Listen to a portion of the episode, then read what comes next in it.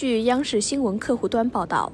十二月二十四号，据韩联社援引韩国执政党共同民主党党内核心人士消息，韩国总统文在寅决定当日赦免前总统朴槿惠，同时获得赦免的还有韩国前国务总理韩明书。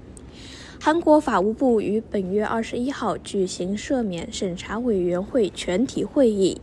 审议了新年特赦对象。但没有包括两位前总统朴槿惠和李明博。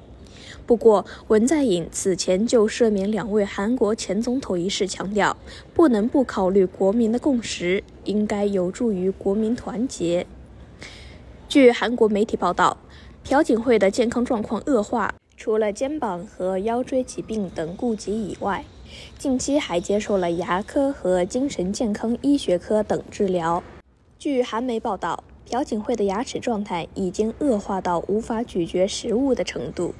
精神上也处于不安状态。朴槿惠从十一月二十二号起在首尔一家医院接受治疗。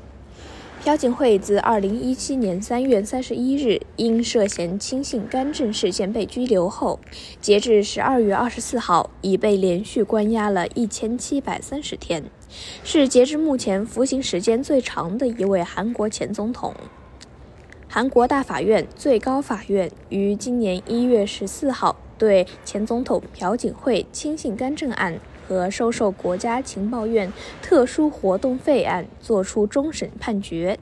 判处朴槿惠二十年有期徒刑，加上朴槿惠此前在干涉国会选举案中获刑两年，他累计需服刑二十二年，刑期从二零一九年四月十七号算起。韩国大法院还判处朴槿惠缴纳罚金一百八十亿韩元，约合人民币一亿元。并追缴三十五亿韩元，约合人民币两千零七十四万元。感谢收听羊城晚报广东头条，我是主播徐静。